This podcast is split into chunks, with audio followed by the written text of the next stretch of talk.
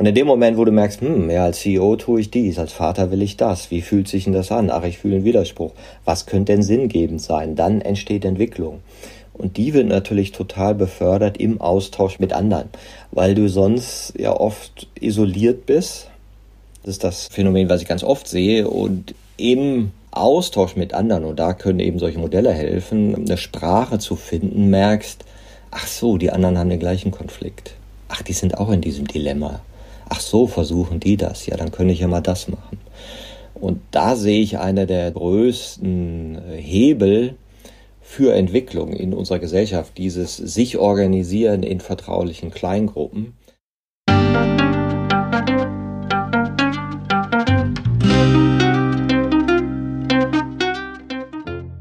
Schön, dass du wieder reinhörst. Ich begrüße dich ganz herzlich beim Ich Wir Alle Podcast. Wir bei Shortcuts laden hier interessante Personen ein, die uns zu den Themen Selbst, Team und Werteentwicklung inspirieren. Mehr Informationen zum Podcast, zur aktuellen Folge und unseren Angeboten findest du in den Shownotes und bei ichwiralle.com. Ich bin Maike Schäbitz und präsentiere dir heute ein Gespräch mit Martin Permontier. Im Mai 2023 erscheint Martins neues Buch Haltung erweitern als Nachfolger seines Buches Haltung entscheidet. Als Vorgeschmack auf das neue Buch präsentieren wir eine sechsteilige Podcast-Serie. In der heutigen fünften Folge wollen wir die Themen der letzten vier Folgen, die Selbst-, Team- und Organisationsentwicklung, umfassen. Bevor das Gespräch beginnt, noch der Hinweis zu unserem Netzwerk für Wachstumsgefährtinnen. Auf haltung-erweitern.de findest du unsere Community mit Infos, Tipps, Events, Gruppen und ganz vielen Austauschmöglichkeiten.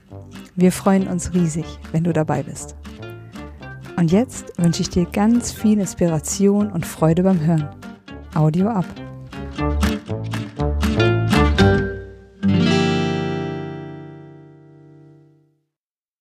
Hallo, hier bei Ich Wir Alle. Hallo Martin. Hallo Maike. Ja, Martin, heute wollen wir uns über die Inhalte des fünften Kapitels deines neuen Buches Haltung erweitern austauschen. Solltest du in die Folgen 1 bis 4 noch nicht reingehört haben, wir nehmen eine Podcast-Serie zu Martins neuem Buch Haltung erweitern auf. Das Buch umfasst sechs Kapitel und es wird zu jedem Kapitel eine Folge geben. Ja, nachdem wir uns in den letzten vier Folgen mit der Entwicklung des Selbst, mit der Entwicklung von Teams und Organisationen beschäftigt haben, wollen wir uns heute der Aufgabe stellen, diese drei Ebenen, ich, wir alle, in der vierten Ebene alles zusammenwachsen zu lassen. Martin, ich möchte mal versuchen, mit einer großen Frage in diese Folge einzusteigen. Denn zum Einstieg in dieses Kapitel zitierst du Ken Wilber mit den Worten, dass die endgültige Befreiung und Erlösung immer schon erreicht ist. Große Worte. ähm, warum hast du dieses Zitat zum Einstieg in das Kapitel Alles gewählt? Ja, große Worte von großem Meister Ken Wilber, ja, der ja auch sehr maßgeblich ist für die Entwicklung von entwicklungsorientierten Perspektiven. Also mit seinem integralen Ansatz hat er da ja sehr, sehr viel zu beigetragen und ist auch einer der äh, Größen, auf dessen Schultern sozusagen unser Ansatz steht. Warum habe ich das gewählt? Ja, weil Entwicklungsorientierung immer so etwas Karrieristisches in uns triggert. So nach dem Motto schneller, höher, weiter. Wir müssten doch alle nur weiterentwickelt sein und dann wäre die Welt doch besser. Vor allen Dingen sollten die anderen sich mal entwickeln.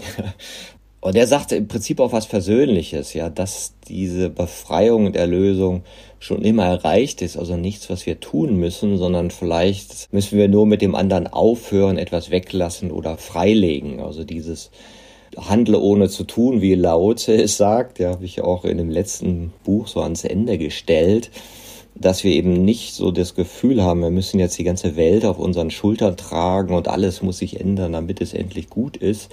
Ja, irgendwie stimmt es, aber irgendwie können wir uns auch rein entspannen, dass alles auch gut schon ist und nur als gut erkannt werden muss. Ne? Und das ist natürlich so eine Paradoxie, die er da auch anspricht, als Entwickler von Entwicklungsmodellen zu sagen, an sich ist es schon erreicht. Ja, und gleichzeitig erleichtert das vielleicht auch. Und deswegen habe ich sie ans Ende gestellt, weil wenn wir über alles reden, also dann sind wir halt in der Welt Und da wird es halt sehr schnell groß und schwer. Mhm. Ja. Ja, so wie du das sagst, kann ich das jetzt auch noch mal so ein bisschen so sehen, dass es schon fast was Erleichterndes hat oder einem auch ein bisschen was von den Schultern nimmt, in diesem einen Leben alles zu erreichen, die Bewusstseinsleiter, möglichst viele Stufen hochzuklettern. Es ist alles schon da, ja. Ich glaube, das haben viele schon öfter gehört und trotzdem tut's immer mal wieder gut, sich das zu vergegenwärtigen und das hast du, glaube ich, auch an vielen Stellen im Buch gesagt, ne, sich zu entspannen und mit dieser Entspannung auch einen gewissen Raum aufzumachen, in den hinein dann etwas entstehen kann. Es gibt ja so zwei Phänomene mit dem entwicklungsorientierten Modellen. Das eine ist, oh, da sind ja Bewertungen drin. Ja, klar, es werden Qualitäten unterschieden und der bewertende Blick bewertet. Ja, und das andere ist so, ah ja, ist ja so ein Streben da drin. Ne? Kannst du sagen, ja, die strebende Haltung strebt und die schaut auch darauf, also, ah, das ist ja ein Karrieremodell. Ne? Mhm. Das gehört dazu. Beide Phänomene gehören dazu, weil sie zu bestimmten Haltungen gehören und dadurch natürlich auch erscheinen in Reaktion auf dieses Modell. Ne? Mhm. Mm. Ich würde jetzt mit dieser Perspektive auch etwas verändern zu wollen, nochmal mit dir in Organisationen gucken. Denn in Organisationen erleben viele oftmals Subkulturen. Und ja, die Widersprüche und die Paradoxien dieser Subkulturen, die fallen oftmals ganz besonders den neuen Mitarbeitenden auf. Da gibt es dann zum Beispiel die entscheidenden Personen, die selten anwesend sind, aber in ganz vielen Belangen berücksichtigt werden müssen. Es gibt unausgesprochene Grenzen, die zu beachten sind, all solche Dinge. Und du sagst dazu, dass es wichtig ist zu akzeptieren, dass es eben oftmals Kontexte gibt, die noch nicht beeinflussbar sind. Und dass es eben nicht darum geht, eine vermeintlich richtige Haltung zu haben, so wie du das ja eben auch gerade schon so ein bisschen angesprochen hast, sondern einen entwicklungsorientierten Kontext mitzugestalten.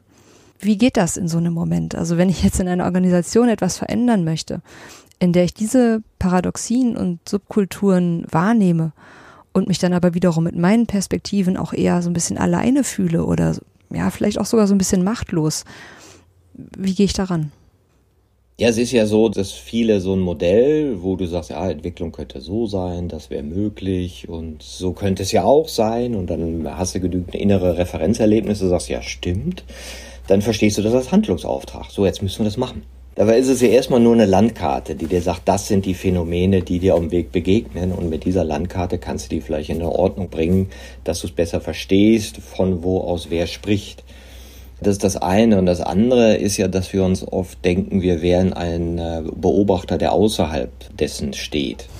Wir würden sehen und wie so ein Schachspieler müssten die Figuren halt sich nur ein bisschen anders bewegen und dann wird das Spiel anders funktionieren. Und irgendwann kapierst du ja, ich bin ja selber auf dem Schachbrett und ich bin selber eine Figur mit eingeschränkten Bewegungsmöglichkeiten und Denkmöglichkeiten. Das heißt, meine eigene Subjektivität limitiert mich und dieser objektive Blick von außen ist erstmal gar nicht so möglich.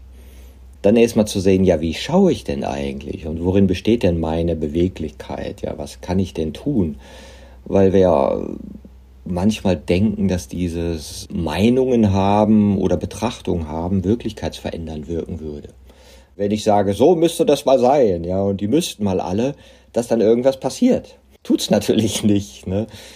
Und diese Widersprüchlichkeit, wie das eben alles in Systemen zusammenhängt und sich versucht selber zu erhalten, die gilt es ja erstmal auszuhalten und erstmal lang genug beobachten zu sein, ohne direkt zu glauben, ich habe jetzt einen Handlungsauftrag, muss jetzt alles ändern. Das ist einfacher, wenn es erstmal besprechbar ist wenn wir erstmal sagen können, pass auf, diese Phänomene sehe ich hier, siehst du die auch? Ja, stimmt, wenn du mich so fragst, sehe ich das auch, könnte anders sein. Okay, fragen wir mal einen Dritten, wie der so wahrnimmt. Hm, ja, ich habe es noch keinem gesagt, aber wenn du mich ehrlich fragst, sehe ich es auch so. Und über diese Erweiterung der Besprechbarkeiten kommst du zu anderen Sinngebungen. Und das ist halt so ein Prozess, der eben nicht auf dem leeren Tisch passiert, im OP-Saal, sondern mitten im Leben mit all den Paradoxien, dass wir eben diese Logiken der Haltung überall sehen und die gleichzeitig wirken auf unterschiedliche Art und Weise und in unterschiedlicher erweiterten Haltung. Diese Vielheit erstmal in der Welt, in dem Allen so zu akzeptieren, kann auch entspannend wirken, dass du eben nicht sofort glaubst, du musst da irgendwas fixen. Ja. Du hast das schon so oft jetzt in den all diesen Folgen hier zum Buch gesagt, dieses den Raum der Besprechbarkeit erhöhen. Und ich kriege jetzt gerade noch mal so ein anderes Gefühl dafür, was es heißt, wirklich das aussprechen zu können, was ich wahrnehme und wie wenig selbstverständlich das oft gerade in einem Kontext von Organisation ist, wenn ich in einem, in einem Meeting sitze und etwas wahrnehme, sagen zu können, was ich wahrnehme. Wo oder wie kann ich das wirklich? Oder in welchen Kontexten habe ich das Gefühl, das zu dürfen? Oder ja, dass der Raum wieder sicher genug ist, das zu können. Und gleichzeitig klingt es auch fast zu schön, um wahr zu sein, dass schon so tiefgreifende Veränderungen einfach nur dadurch angestoßen werden kann, dass alle das aussprechen, was sie gerade wahrnehmen. ähm, ich fand in dem Zusammenhang auch spannend, dass du nochmal Frederic Laloux zitiert hast. Den kennen bestimmt ganz viele, die hier zuhören, den Autor von Reinventing Organizations. Und er ist davon überzeugt, dass es eben genau zwei Personen braucht, um ein Unternehmen zu verändern. Die des Vorstandssitzenden und die des CEO. Und jetzt hast du ja gerade eigentlich auch schon eingeleitet, dass du das anders siehst. Und du bist da anderer Meinung. Kannst du noch mal so ein bisschen detaillierter erläutern, warum? Theoretisch hat er recht. naja, das ist so ähnlich wie erwartest du von, oder wenn man sich andere Haltungsveränderungen dem kollektiven Level anguckt, historisch gesehen, ja, wie ist es denn so zur Eröffnung des rationalistisch-funktionalen Haltung gekommen, sprich, wie sind die Wissenschaften denn möglich geworden? Hm. Ja, dann ist ja nicht so, dass der Papst irgendwann mal gesagt hat, Leute, wir haben jetzt mal ein bisschen nachgemessen, die Erde ist doch nicht Mittelpunkt des Universums und übrigens, wir drehen uns um die Sonne. Habe ich mir erklären lassen, ist anders als gedacht. Ich glaube, da steckt viel für uns drin. Lass uns mal die Wissenschaft fördern. Ja? Hat der Papst nicht gemacht, weil er für was anderes angestellt war. Weil er einen anderen Auftrag hat und weil er eine andere Art von Denksystem erhalten sollte. Das war seine Funktion du kannst jetzt auch ganz vielen CEOs oder Vorstandsvorsitzenden oder anderen Managern gar keinen Vorwurf machen. Sie sind angestellt für Wachstumslogiken. Das ist der Auftrag. Das ist das Training, das ist das Studium. Das ist das, wo gesagt wird, komm, mach das bei uns, weil das bringt uns Heil und Segen. Mhm. Ja, und dann machen die das und machen das auch gut und richtig und alles schön. Aber es sind eben keine Kreislauflogiken, es sind keine Regenerationslogiken die tauchen da noch nicht drin auf. Wo man jetzt auch erwartet, ja, naja, wir könnten es euch erklären, dass Kreislauf besser ist und dass Nachhaltigkeit besser ist, dass die Ressourcen zu Ende gehen. Und das ist ja auch kein Hexenwerk. Auch kein Geheimnis. Nee, ist auch kein Geheimnis, ne? ist auch nicht irgendwas, was in tausend Jahren passiert, sondern was immer schneller auf uns zukommt, ja theoretisch könntest du sagen, ja, wenn die sagen, das stimmt, Martin, nachdem du mir das erklärst, ich habe das Buch vom Clubber Brome nochmal gelesen, ja, ja, ist ein bisschen veraltet, aber irgendwie stimmt das, was da drin steht. Ich glaube, wir müssen die Prozesse umstellen. Ne? Passiert ja nicht seit 50 Jahren. Wohl es intellektuell gesehen, vom Rationalen müsste das ja passieren. Weil ist doch logisch. Wenn du eine begrenzte Welt hast, kannst du nicht unbegrenzt mit Wachstum Systeme aufbauen. Ne? Und insofern glaube ich, geht das nicht, weil du als Systemträger zur Erhaltung des Systems verpflichtet bist. Das heißt, du erhältst die Systeme in Wachstumslogiken. Deswegen passieren diese Veränderungen, dass sozusagen von top-down geht, relativ selten. Sondern die meisten Veränderungen passieren eben aus der Mitte heraus. Ja, ein Galileo, Galileo kommt daher, sagt, oh, ich habe ja das festgestellt, und die anderen sagen, oh, wir hören mal auf den mehr, der ist spannender als was die anderen sagen und der ist scheinbar wahrhaftiger und, und entspricht mehr der Realität, entspricht mehr den Phänomenen, die ich wahrnehme und die ich irgendwie sinngebend verarbeiten will. So wie unser Einsam vielleicht irgendwann sagt, ja, mit dem Wachstum weiß ich nicht. Ich höre vielleicht jetzt langsam mehr auf Leute, die andere Logiken propagieren. Und die sind eben oft nicht in der Position von Vorstandsvorsitzenden und CEOs, sondern diese Bewegungen entstehen dann aus der Mitte heraus und schaffen Parallelsysteme, die dann die anderen ablösen oder wo dann Abstimmung mit den Füßen passiert oder anderes Konsumerverhalten, was wir teilweise alles schon sehen können. Und das war mal mein Gefühl bei Lalou. Das ist super, was er beschreibt, aber der Faktor Mensch wird vielleicht überschätzt. Ich hatte jetzt so beim Zuhören das Gefühl und ich fände es einfach spannend, weil du ja auch schon mit ganz vielen Vorständen gearbeitet hast und da nochmal mal viel mehr Einblicke zu solchen Menschen hast als ich, mm, dass ich mich immer öfter frage, wie Menschen in solchen Positionen auch weitermachen können, weil ich so die Vorstellung habe, dass es mittlerweile auch eine innere Integrität verletzen müsste. Ich glaube, ich habe so die Idee, als müsste ich mich fast schon so ein bisschen, bisschen schizophren fühlen oder innerlich total aufgespalten. Einerseits als Mensch, vielleicht auch als Familienmensch mit Kindern, die auch eine Zukunft haben, all das wahrzunehmen und gleichzeitig selber eine Handlungslogik zu befördern, von der ich weiß, ich tue damit meinen Kindern nichts Gutes, der Natur nichts Gutes, so wie, wie kriegen Menschen das unter einen Hut? Ja, das gilt ja für uns alle und ich glaube, ja, das hat ja absolut. auch was mit dem Aushalten. Ich fahre ja auch Auto. Ja, so. eben. Eben. Ich fand das mal bezeichnet. Du führst ja schon einen extrem nachhaltigen Lebensstil und trotzdem sagst du, allein dadurch, dass ich in Deutschland lebe, kann ich nicht CO2-neutral sein. Mhm. Aber ich glaube, ganz viele, ich sehe das gerade bei Familienunternehmen, die sicherlich mehr noch in Generationslogiken denken, bemühen sich total und machen auch Dinge, die gegen wirtschaftliche Logiken sind, aus Werteüberzeugung heraus. Mhm. Ne? Ich habe ein Beispiel zitiert von einem Lacke-Hersteller, der jetzt sagt, ich mache alles nur noch lösungsmittelfrei.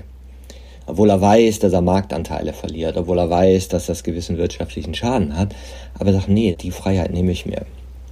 Ich will der gewesen sein, der das gemacht hat in unserer Generation. Ich glaube, der ist dritte oder vierte Generation arbeitet sehr bewusst mit Werten in seinem Unternehmen und kommt eben dann auch nach ein paar Jahren zu solchen Entscheidungen. Und davon gibt es schon ganz viele, die das tun. Mhm. Ja, also ich, ich sehe auch die Bereitschaft bei ganz vielen Geschäftsführern, und ich bin ja in so Coaching-Gruppen, wo ich Geschäftsführer auch über Jahre begleite, dass die alle in diesem Prozess drin sind. Ja, und jetzt zum Beispiel ja auch noch verstärkt durch dieses Energieproblem. Mhm. Wo sie alle sagen, okay, ich brauche Solarzellen, ich brauche Windkraft, ich muss mich da engagieren.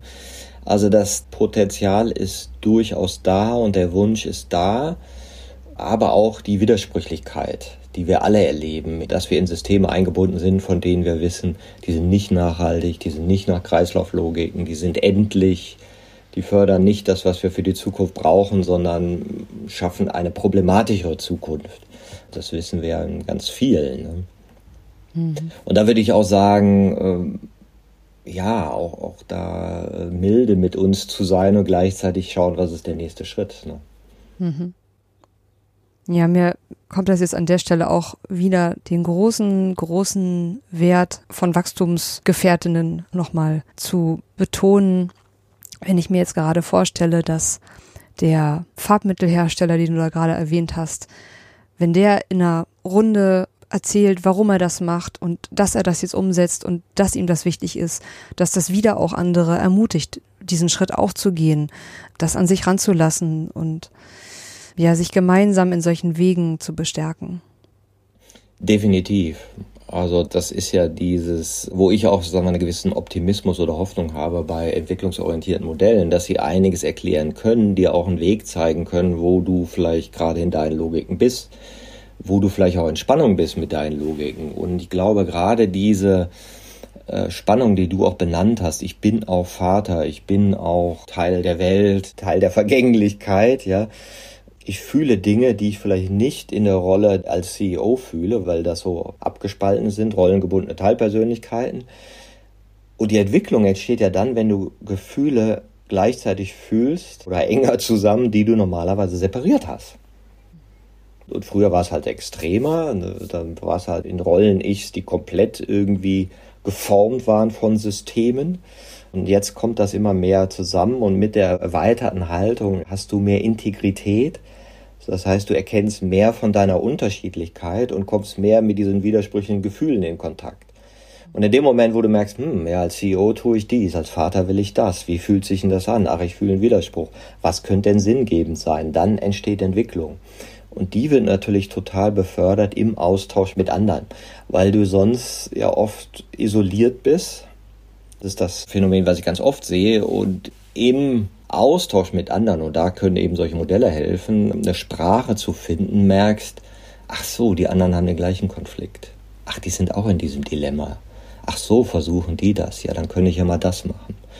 Und da sehe ich einer der größten Hebel, für Entwicklung in unserer Gesellschaft, dieses sich organisieren in vertraulichen Kleingruppen, was ja auch an ganz vielen Stellen passiert. Menschen gehen zum Gesprächskreisen in Zoom oder oder mhm. und schauen mal, wie andere das so sehen, ja, und kommen dann zu neuen Schlüssen.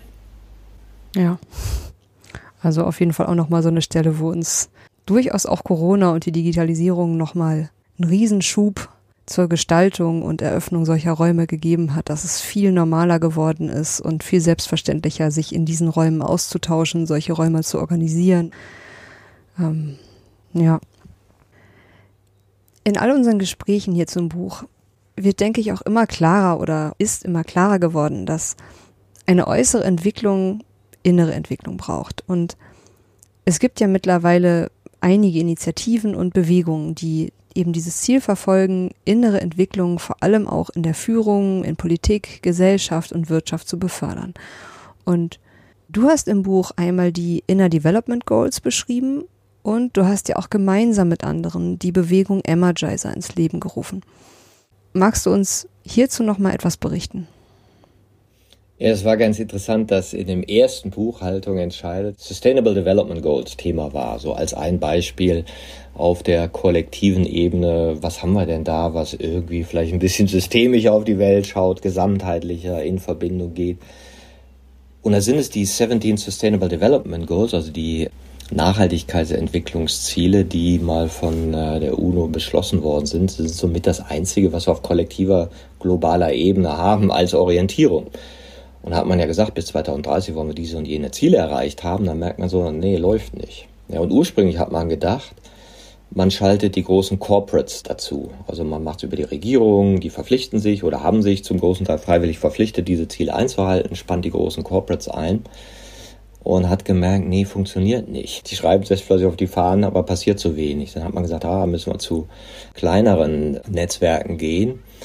Und dann hatte Thomas Björkmann, ein Schwede, die Idee zu den Inner Development Goals mit anderen zusammen eine Initiative zu gründen. Und zwar aus folgendem Hintergrund, und das war mir auch noch nicht so bekannt.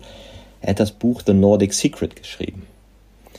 Das ist ganz interessant. Warum haben die skandinavischen Länder relativ gut funktionierende Demokratien im letzten Jahrhundert gehabt? Woher kam das eigentlich? Weil das Jahrhundert davor, also im 19. Jahrhundert, waren das feudale Agrarstaaten. Da haben die Leute gehungert. Ja, die sind da teilweise verhungert und 25 Prozent der Einwohner sind nach Amerika. Die sind einfach weg, weil es einfach kein gutes Leben da möglich war. Wie sind die Schweden und Norweger und Dänen dann zu dem geworden, was sie heute sind? Und da erzählt er in dem Buch The Nordic Secret ganz interessant, dass nachdem hier die Aufklärung mit der Revolution von 1848 erstmal gescheitert war, ja, und nicht die Art von Demokratisierung stattgefunden hat, die man sich gewünscht hat, mussten viele Leute fliehen viele von den intellektuellen Aufklärern und die sind geflohen nach Skandinavien. Dort hatten die großen Einfluss darauf und haben Retreat Center gegründet. Ja, und ich glaube, es waren 300 Stück und insgesamt haben 10 Prozent der Bevölkerung Zeit in diesen Retreat Centern verbracht, um über Demokratie zu lernen, um über Industrialisierung zu lernen, um neueste Techniken zu lernen. Also es war Erwachsenenbildungszentren, mhm. die denen ermöglicht haben, mit der Industrialisierung umzugehen, mit politischen Reformen umzugehen und die die Basis gelegt haben für deren Demokratien. Und das ist weitgehend unbekannt. Und er sagt in seiner Vision, wir brauchen nochmal diese Erwachsenenbildungszentren, also Retreat Center. Und das war ein Retreat Center, da konnte man sechs Monate sein. Mhm. Ich meine auch, dass, also ich habe auch mal kurz in das Buch reingelesen und ich meine, das war auch auf Staatskosten. Also wenn ja, du da genau. sechs Monate warst, dann wurdest du da voll verpflegt.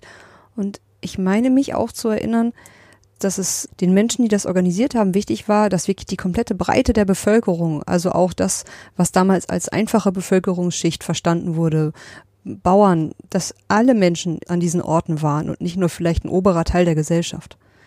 Genau, es war nicht nur Elitenförderung, sondern das gesamte Volk. Also wie gesagt, 10 Prozent, sagt er, so in etwa sind da durchgegangen. Es gibt die Zentren heute noch, die haben so ein bisschen die Aufgabe verändert. Aber das Entscheidende sagte, wir brauchen nochmal so eine Erwachsenenbildung.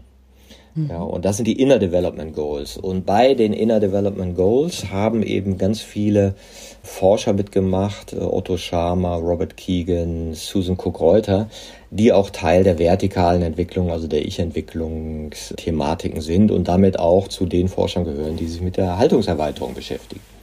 Mhm. Ja, und er sagt eben, wir bräuchten nochmal so eine Erwachsenenbildung, um komplexitätsfähig zu werden um mit den Problemen, die jetzt wirklich, wirklich, wirklich vor uns stehen, irgendwie sinnvoller umgehen zu können und nicht immer, nee, geht nicht, können wir nicht weiter so wie immer, ja, sondern andere Ansätze ausprobieren. Und das hat er im großen Maßstab eben aufgesetzt. Um die Sustainable Development Goals durchzusetzen, braucht es eben innere Entwicklung von Führung.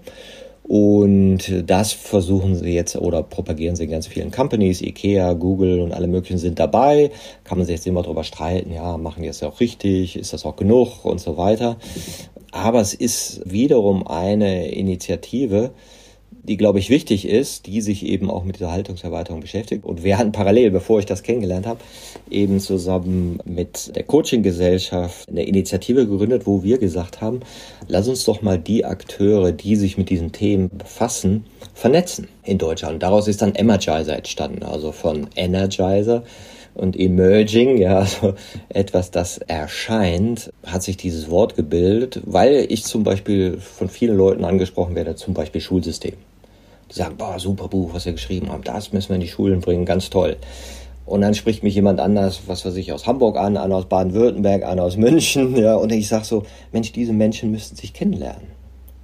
Wenn die sich vernetzen und sagen, wie versuchst du dies, wie versuchst du das, stabilisieren die sich anders, kriegen wir eine andere Art von Experimentierkultur. Mhm. Und so äh, ist diese Energizer eben als Bewegung mit Stefan Schulz gibt es heute einen Workshop zum Thema integralen Journalismus, der auch ganz viele Leute zusammengebracht hat. Er ist Spiegeljournalist, weil er sich auch fragt, wie kann denn Journalismus anders sein?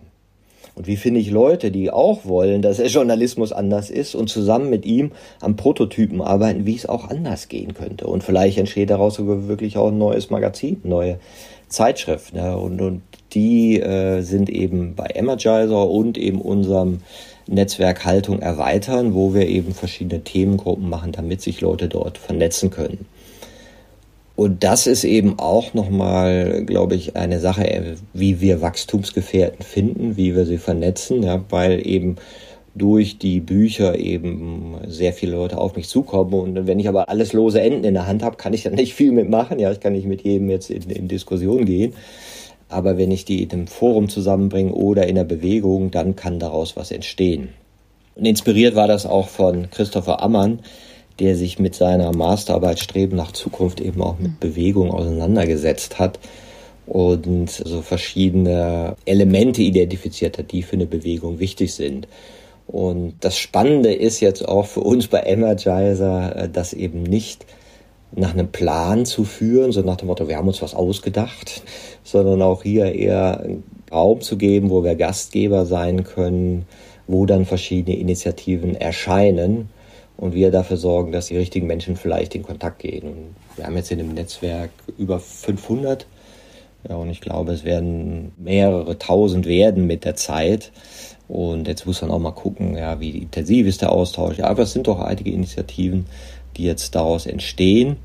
Unter anderem hat die Stefanie Eckroth auch ein Programm gemacht für junge Leute, ja, mhm. dass sie also die Ideen von Haltungserweiterung und vertikaler Entwicklung jungen Leuten beibringt. Und da werden jetzt Stiftungen gesucht, dass das eben so ähnlich wie mal bei The Nordic Secret vielleicht auch so eine Bewegung sein könnte, wo Jugendliche dann vielleicht ein paar Wochen sich einfach mal zurückziehen können, um mit sich und ihrer Sinngebung äh, unter einer guten Führung in Kontakt zu kommen. Ne? Kurze Pause für unseren Werbeblock. Du liebst wie wir Podcasts und Audio und ein Buch erreicht dich am besten über die Ohren? Dann schau mal in unserem Shop vorbei. Unser Buch Haltung entscheidet gibt es dort als Hörbuch in gekürzter Fassung zum Downloaden. Den Link zum Shop findest du in den Show Notes oder unter den Angeboten auf ichwiralle.com. Und jetzt geht's weiter mit der Folge. Ja, gerade auch das Zusammenbringen von Jugendlichen. Ich finde das spannend, dass du das gerade nochmal thematisiert hast. Ich meine mich auch zu erinnern, dass auch Thomas Björkmann mit seiner, ähm, ich glaube, da ist auch eine Stiftung im Hintergrund und ich meine, es gäbe auch in Schweden eine Insel, die zur Stiftung gehört, wo regelmäßig Sommercamps mit Jugendlichen machen, um eben auch genau diesen Raum aufzumachen. Und es ist spannend, was du da gerade berichtest, dass es einmal hier aus der Energizer-Gruppe jemanden gibt, der das groß machen möchte. Es gibt aus Schweden heraus Menschen, die das vorantreiben. Also schön zu hören, dass es da so viel Bewegung gibt in dem Bereich. Mm. Du hast es vorhin schon mal so ein bisschen angesprochen, dass wenn wir lernen möchten, die Welt neu oder anders zu denken. Dass wir dann erstmal erkennen können, dass all unsere Meinungen, wie die Welt sein sollte, was gut oder richtig ist, wie andere sein sollten, wie meine Chefin sein sollte, was falsch läuft, dass all diese Meinungen keine realitätsbildende Wirkung haben, sondern lediglich Wahrnehmungsfilter sind. Kannst du noch mal ein bisschen genauer erklären, wie du das meinst? Habe ich das genau so gesagt? Irgendwie sind sie realitätsbildend, weil sie Wahrnehmungsfilter bilden. ähm, ja, das ist ja die Art und Weise, wie wir sprachlich so an den Spannungsgrenzen um Sinngebung sozusagen verhandeln, ja, indem wir miteinander reden, ja. Und dieses Meinungen haben, ja, führt halt nicht so weit.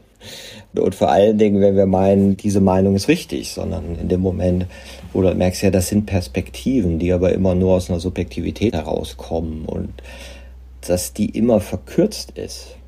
Mhm. In dem Moment, wenn du jetzt nochmal andere Zusammenhänge siehst und nochmal andere und nochmal andere, merkst du, oh mein Gott, ich weiß ja gar nichts. und ich dachte, ich hätte so die Lösung. Und da, glaube ich, ist es wichtig, nochmal einen Begriff zu kriegen von Komplexität. Neulich hat mir jemand einen Podcast zugeschickt, ja, das Problem ist nicht das Wasser, nicht das Klima, nicht die Temperatur, sondern der Phosphor. Und dann denkst du, krass, dann hörst du die ganzen Phosphorgeschichten an und denkst, ja, echt jetzt, ne? Oh, das ist ja hart, ne? Wusste ich nicht, ne? Oh, so schnell, so schlimm wird das, ne? Und du merkst, Mist, ja, ganz viele sehe ich ja immer nicht. Mhm das erstmal so auszuhalten, dass das unser Zustand ist, dass das Lösungsdenken oft sehr verkürzt ist. Das ist ja ein bisschen demütigend und hm. gleichzeitig, glaube ich, braucht es auch diesen Raum, das mal zu akzeptieren, um wegzukommen. Jetzt brauchen wir mal eine Entscheidung, jetzt brauchen wir mal eine Lösung, da muss aber auch gut sein. Ne? Und du denkst so, nee, das sind ja mal so Scheinlogiken. Mhm. Ja, du kannst Komplexität nicht mit dieser einen Lösung begegnen, sondern es immer wieder versuchen, versuchen, ja, und, und aufdecken von Phänomenen und wieder anpassen. Ja. Das ist eine andere Art von Denken. Mhm. Wenn ich so durch Social Media Feeds durchscrolle, auch gerade LinkedIn momentan, mh, mm, ist jetzt wieder spannend, was das auch über mich aussagt, weil dieser Feed ja auch wieder halbwegs auf mich zugeschnitten ist. Aber auch da gibt's jetzt ja gerade ganz viele Gespräche zur Abschaltung der Atomkraftwerke oder vor ein paar Wochen waren es E-Fuels, so auch solche Geschichten. Und wann immer ich da so ein bisschen was zu lese, habe ich den Eindruck, wenn ich Kommentare so durchlese, eine Meinung haben wäre was ganz Zentrales momentan. Und habe dann auch oft den Eindruck, dass das total viel Arbeitsspeicher besetzt, zu allem eine Meinung haben zu müssen, informiert zu sein. Ich habe auch letztens jemanden sagen hören, dass die richtige Meinung oder so eine Art Political Correctness, dass das so die Währung unserer aktuellen Zeit wäre. Früher hast du großes Haus gehabt, dann irgendwann später war es, ach, Herr Professor Permantier, also ne, irgendwie einen tollen akademischen Titel haben und das interessiert aber heutzutage auch keinen mehr. Heutzutage ist moralische Überlegenheit, ich glaube, das war das Wort. Das wäre eine wichtige Währung der heutigen Zeit.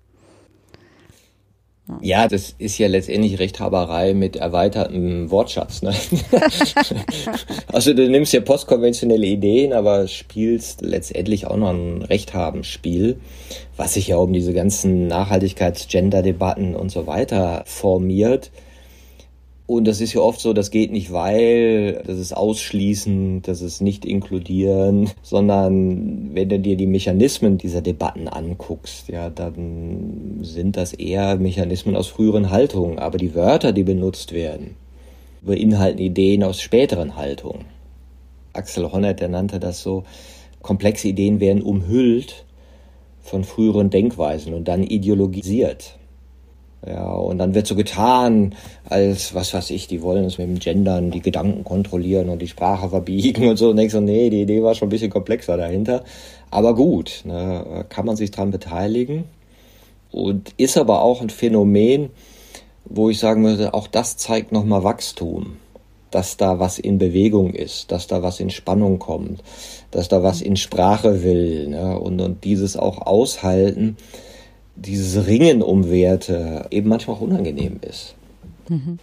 Ich sag mal so, der Weg vom Katholizismus zur Aufklärung, ja, das war auch nicht so super, sondern äh, das war richtig giftig. Ja, mhm. und, und die haben Menschen umgebracht, weil sie diese Neulogiken vertreten haben. Und so merkst du auch so, wo man sich manchmal wundert, wenn einer irgendwas über Nachhaltigkeit sagt oder wird er totgepickt und du denkst so, naja, könnt ihr nicht sehen, dass das schon irgendwie ein Lied gemeint war, so was diese Person gesagt hat. Und ja, die Lösung mögen vielleicht nicht diese Technologie sein, sondern noch diese. Aber worum geht's denn im Kern? Mhm. Und der geht ja komplett verloren in dieser Rechthaberei. Da gibt's keinen Kern. Da bleibt ja auch nicht viel übrig nachher, außer, so, jetzt habe ich es aber mal gesagt. Mhm. ah, voll, total. Hm, das passt an der Stelle jetzt gerade für mich ganz gut. Du hast in diesem Kapitel ja auch einmal Maya Göppel zitiert mit den Worten, wir reden von planetaren Grenzen, aber die meisten Lösungsvorschläge drücken sich darum, wirklich anzuerkennen, was das heißt. Martin, was denkst du denn, was es bedeuten würde, die planetaren Grenzen anzuerkennen? Naja, im Prinzip heißt das wirklich rational zu sein. Ja. Also wenn du wirklich mal so die Mathematik dahinter dir anguckst, so alle sagen, ja, es rechnet sich nicht. Und du denkst so, was rechnet sich nicht? Ne? So weiterzumachen rechnet sich nicht. Geht gar nicht. Du kommst nicht auf irgendwas, wo du nachher sagst, oh, jetzt ist aber schön. Das heißt, es ist nur möglich, mit verkürzten Logiken, also auch zeitlich verkürzten Logiken, die Wachstumsnarrative in ihrer Absolutheit aufrechtzuerhalten. Regeneratives Denken, was also denken würde, mein Gott, wir haben ja ein Ökosystem geschenkt gekriegt, das Millionen Jahre funktioniert hat. Und wenn wir nicht so dämlich dran rumfummeln würden, dann wird das nochmal eine Million Jahre funktionieren. Mhm. Ja, mit Menschen. Das wäre alles möglich und das ist alles möglich. Das heißt, der Möglichkeitsraum mit regenerativem Denken ist so viel größer als der Möglichkeitsraum mit Wachstum und Verbrauch. Und wenn das ankommt, also wenn wir das anerkennen, dann erleben wir das ja auch gar nicht mehr als Verlust, sondern als gigantischen Gewinn. Mhm. Und diese ganzen Verlusterzählungen, dann kannst du nicht mehr mit 200 über die Autobahn fahren. Ja, ja was ist das für ein Verlust im Vergleich zu dem Gewinn, wenn du eine Erde hättest, von der du weißt, ey, die haben wir noch 10.000 Jahre stabil. Super Platz, total schön. Mit Tieren und Lebewesen, alles fantastisch. Können wir alles hinkriegen. Technologie wäre da, Wissen ist da. Selbst für diese viele Menschen wäre das alles theoretisch möglich. Nur diese Loslösung, also anzuerkennen, dass das ein Möglichkeitsraum ist, ein total schöner, mhm. wo du sagen kannst, bitte nächste Generation, haben wir für dich gemacht. Wird schön. Und nicht so, ja, äh, komm klar. Wir haben es auch nicht besser hingekriegt. Äh, aber jetzt, naja, die paar Jahre noch, mich betrifft das ja nicht mehr. Also, wo, wo du in diesen Logiken hängst ne, und denkst so, mm, nee, also das ist ja auch, was Maya Göber sagt, wir können das besser. Und ich glaube, regeneratives Denken und Logiken zu finden. Ähm, je mehr sie erscheinen, desto attraktiver werden sie hoffentlich. Und desto attraktiver sagt man, ja, lass uns doch das in die Richtung bringen. Und das wird natürlich dauern und so. Aber es ist halt besser, wenn es früh einleitest, solange du noch Ressourcen hast, das zu tun, als wenn es dann alles knapp, knapp, knapp wird. Ne? Mhm. Bei Design or by Disaster. Ja, genau. Ja, ich, das, was du gerade sagtest, dass ähm, regeneratives Denken und Handeln durchaus attraktiver wird und wenn es schon da ist, auch einen Sog erzeugt. Das ist auch so eine ganz große Hoffnung, die ich da teile und ein regeneratives Leben vielen auch wieder ein integreres Leben ermöglicht. Mehr im Einklang mit dem, was ich schon fühle und wahrnehme. Ja. Hm. In dem Unterkapitel zu den Kontextnarrativen und deren Stilen sagst du, wir alle leben in narrativen Konstrukten.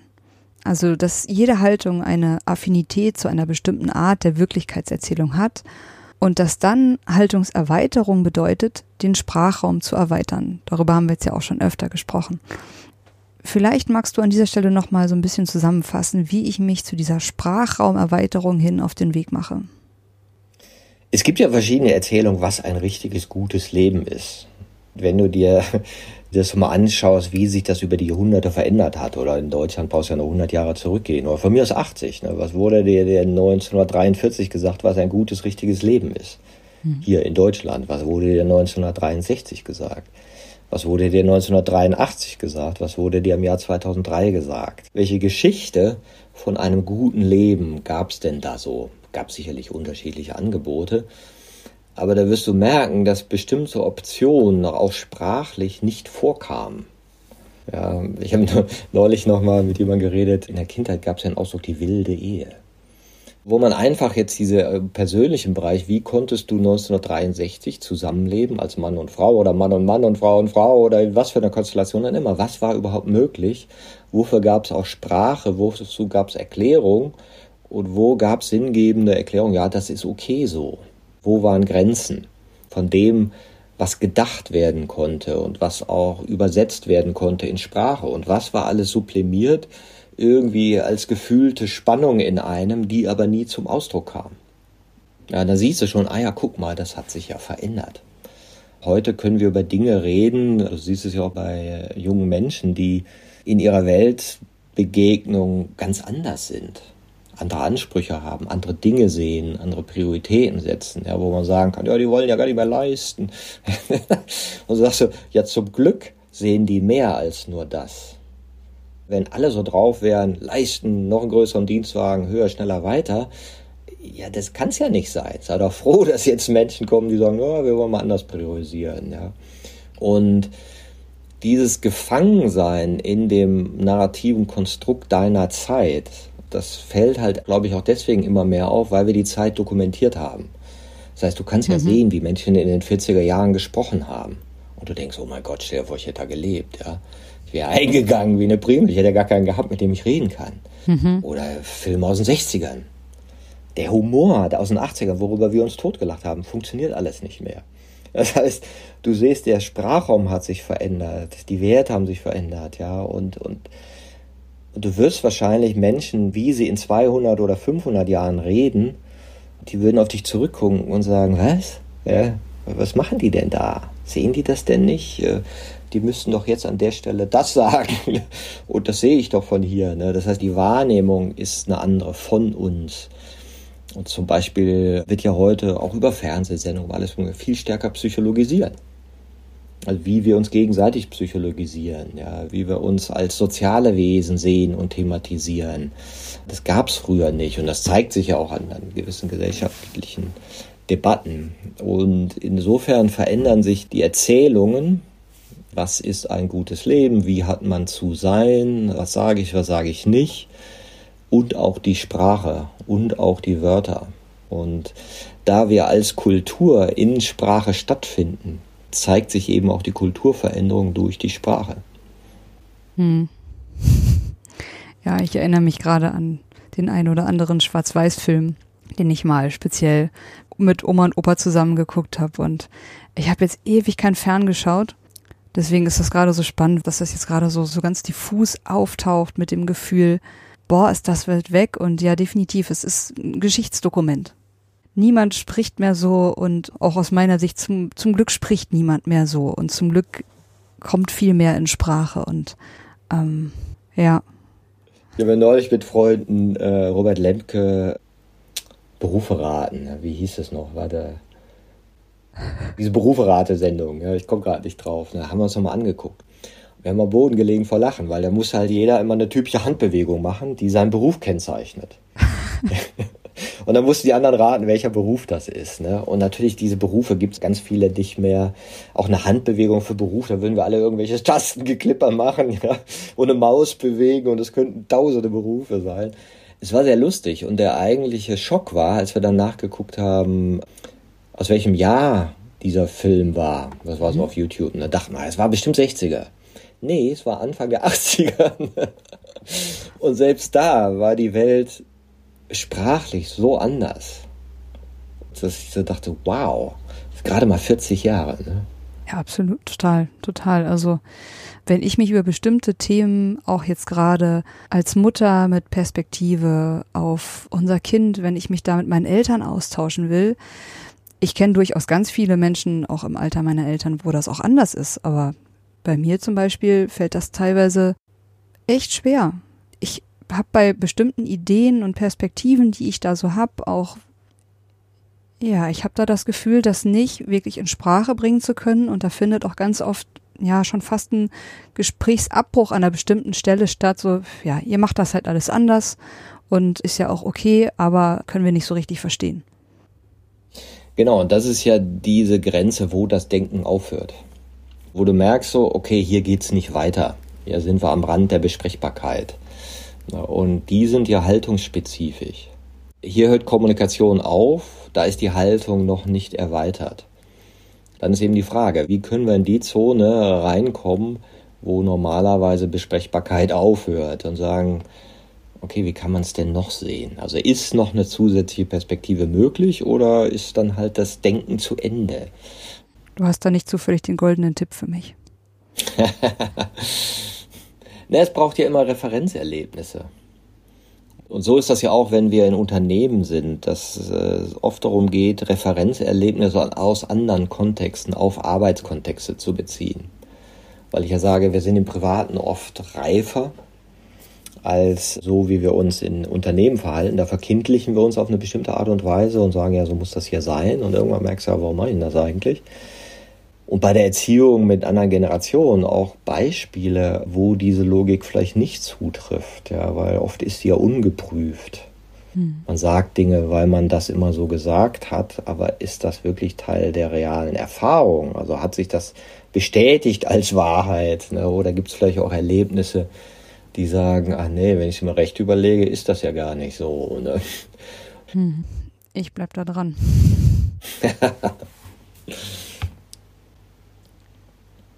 Du resümierst das Kapitel mit der Aussage, dass neue kollektive Denkweisen sich durch die Fähigkeit auszeichnen werden, mit Komplexität und Paradoxien konstruktiv umzugehen.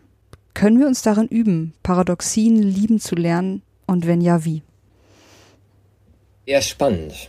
Und ich glaube, wir verfallen ja alle mal gerne in so Lösungsfantasien. Man müsste, man sollte, man könnte. Und ich höre ja manchmal auch so Podcasts von irgendwelchen Zukunftsforschern und da fallen solche Sätze. Wir müssen.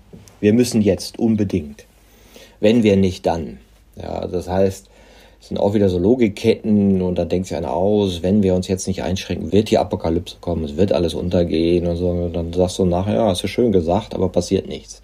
Und dann kommt der nächste sagt, ja, jetzt müssen wir aber, wir müssen aber. Und du merkst so, nee, das scheint nicht der Hebel zu sein.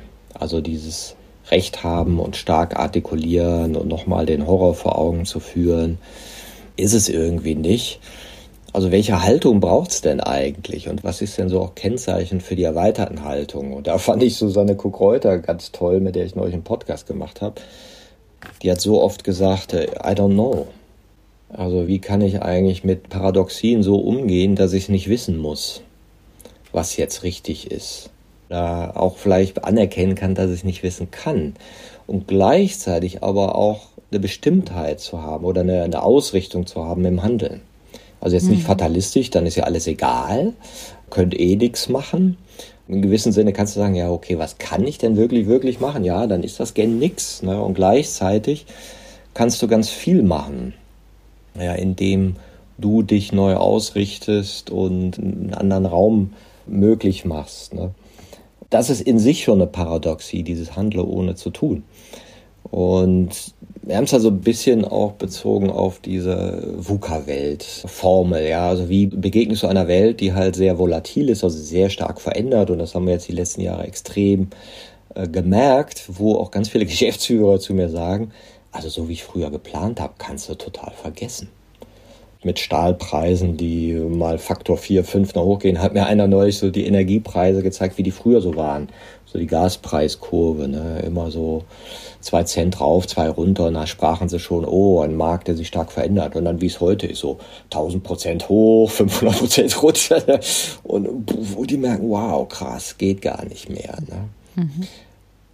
Damit sind auch die Logiken von Kontrollierbarkeit, Pläne, Fünfjahresplan, ne, da gucken die einen alle an und sagen, what, geht nicht. Ne? Und das wird ja mehr werden. Aber wie kannst du das innerlich halten, dass du nicht kontrollieren kannst und gleichzeitig irgendwie was glauben zu steuern? Ne? Und das ist einmal sicherlich ähm, überhaupt Experimentierfreude zuzulassen. Also zuzulassen, dass Dinge eben in kürzeren Zyklen ausprobiert werden. Gar nicht mehr in fünf Jahren denkst, sondern was in den nächsten zwei Wochen, in den nächsten drei Wochen. Also das ist schon mal total ungewöhnlich. Und wie gehst du denn auch mit der Unbeständigkeit um? Ja, dann sagt man ja, nichts reduziert die kommunikative Komplexität so schnell und so tief wie Vertrauen. Wie kannst du eigentlich vertrauen, dass du auch Nichtwissen aushalten kannst? Ja, das kannst du dann, wenn du weißt, dass die Richtung irgendwie stimmt. Wenn du weißt, oh, wir sind auf einer Richtung, von der ich weiß, dass sie langfristig Sinn macht, nachhaltig, Kreislaufwirtschaft und so weiter, dann sagst du, okay, jetzt haben wir hier ein Experiment gemacht, das gescheitert, da sind unerwartete Ergebnisse entstanden, dann machen wir was anderes.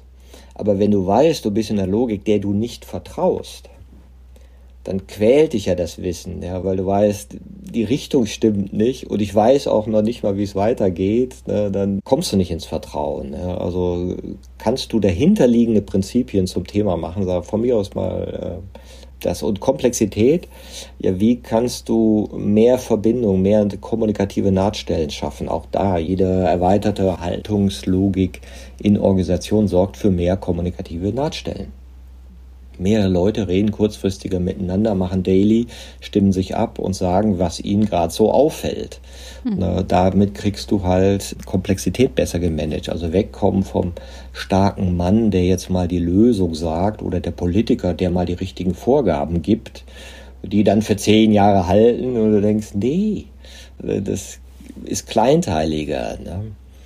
Und dann hast du ja noch die Ambiguität, also diese Zweiseitigkeit. Die Dinge sind mehreres auf einmal. Es ist nicht so eindeutig. Dann bist du auch wieder bei den ganzen Dilemmata. Ne? Auch das kriegst du natürlich in erweiterten Haltung mit höheren Besprechbarkeiten besser in den Griff, wenn du überhaupt erstmal mehr Perspektiven zulässt ja, sagen, ja, wir machen das und das hat den Nachteil, aber den Vorteil und es ist ein Abwägungsprozess und im Moment müssen wir auch mit diesem Nachteil leben.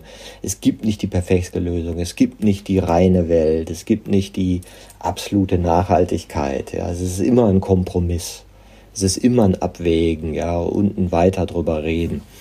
Und insofern können Experimentierfreude, Nichtwissen, Verbindungen schaffen und Besprechbarkeiten erhöhen schon so Prinzipien sein, die einen eben auch diese Paradoxien besser aushalten lassen. Mhm. Ich habe mich gerade so beim dir zuhören gefragt, ob es etwas geben könnte, was all die Möglichkeiten vereint, die du gerade genannt hast. Und ich hatte das Gefühl, es könnte vielleicht die Bereitschaft sein, einen gemeinsamen Raum zu eröffnen. Weil ich mich ja auch oft frage, wie können wir denn überhaupt anfangen? Überhaupt erstmal die Bereitschaft haben, ich setze mich mit allen zusammen und eröffne einen Raum. Diese kollektive, gemeinschaftliche Intelligenz zu aktivieren und zu nutzen, die ja schon die ganze Zeit da ist. So sehe ich es auch. Also dieses ein Team ist dann ein anderes Team, wenn es darüber reden kann, wie es miteinander redet. Wenn wir in Organisationen gehen, sage ich einen Tag im Monat für Kultur. Mhm. Das ist ein mhm. guter Maßstab. Also einen Tag im Monat, wo wir mal auf die Metaebene gehen und, und schauen, was machen wir eigentlich wie. Mhm. Ja, mit geführten Prozessen in Kleingruppen und so weiter. Das setzt so viel Kraft frei. Man denkt immer, ja, wir haben keine Zeit, wir haben keine Zeit. Dieser eine Tag, wenn Sie meinen Schreibtisch sehen würden, ja. Aber das setzt so viel ähm, oder ermöglicht uns mit so viel Unsinnigem aufzuhören, dass dieser Tag immer gut investiert ist. Mhm. Ja, und da sind wir aber kulturell nicht gewöhnt. Arbeit heißt halt abarbeiten und Kulturarbeit oder Reden ist keine Arbeit. Die reden ja nur. Da kommt ja nichts bei raus. Wir brauchen Ergebnisse. Und all diese Glaubenssätze, die da so nach davor hängen, bis du das mal gemacht hast und Referenzerlebnis hast und dann sagen sie, gut, dass wir darüber geredet haben. Allein, dass wir darüber geredet haben, hat schon so viel verändert. Ja, insofern ist auch hier wieder die Magie, die Kommunikation. Das ist ja auch das Haltung, ist ein sprachlich konstruktives Konstrukt, was eben von der Löwinger mal herausgefunden wurde, dass du das messen kannst. Und dass genau diese erweiterten Formen von Kommunikation diesen Rahmen erweitern. Und wenn du dafür Raum gibst, dann kannst du eine Organisation entwickeln und auch eine Gesellschaft. Mhm. Ja, Martin, jetzt sind wir schon am Ende des fünften Kapitels angekommen. Und ja, können uns jetzt noch verabschieden bis zur nächsten Folge zum sechsten Kapitel, wo wir dann einen Ausblick geben.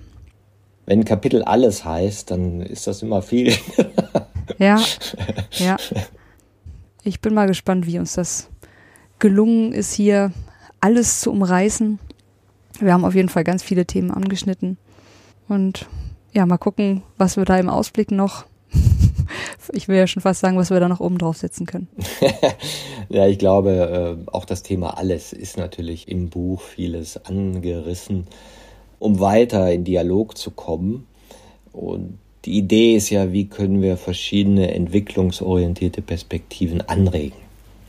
Ja, und natürlich ist das nicht zu Ende erzählt und zu Ende erklärt. Da kannst du über jede These Buch schreiben.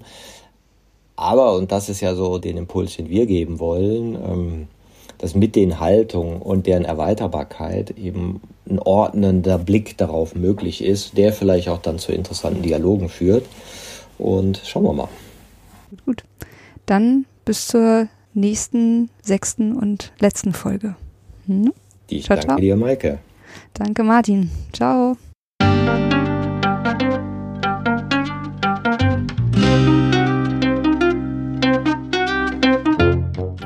Das war eine Folge von Ich, wir alle, dem Podcast und Weggefährten mit Impulsen für Entwicklung. Wir bei Shortcuts begleiten und unterstützen Unternehmen bei der Entwicklung von zukunftsfähiger Führung, Kommunikation, Unternehmenskultur und Design. Mehr Infos zu unseren Angeboten, dem Podcast, der aktuellen Folge und zu unserem Buch Ich, wir alle, 24 Transformationsgestalterinnen geben wegweisende Impulse für die Zukunft findest du unter www.ichwiralle.com. Wir freuen uns über dein Feedback zur Folge und deine Bewertung des Podcasts bei iTunes. Bitte stell uns gerne Fragen zum Podcast und noch Vorschläge für Themen und Interviewpartnerinnen, die dich interessieren würden. Und zu guter Letzt schau gerne bei uns über den Kreuzberg vorbei. Wir lieben Besuch.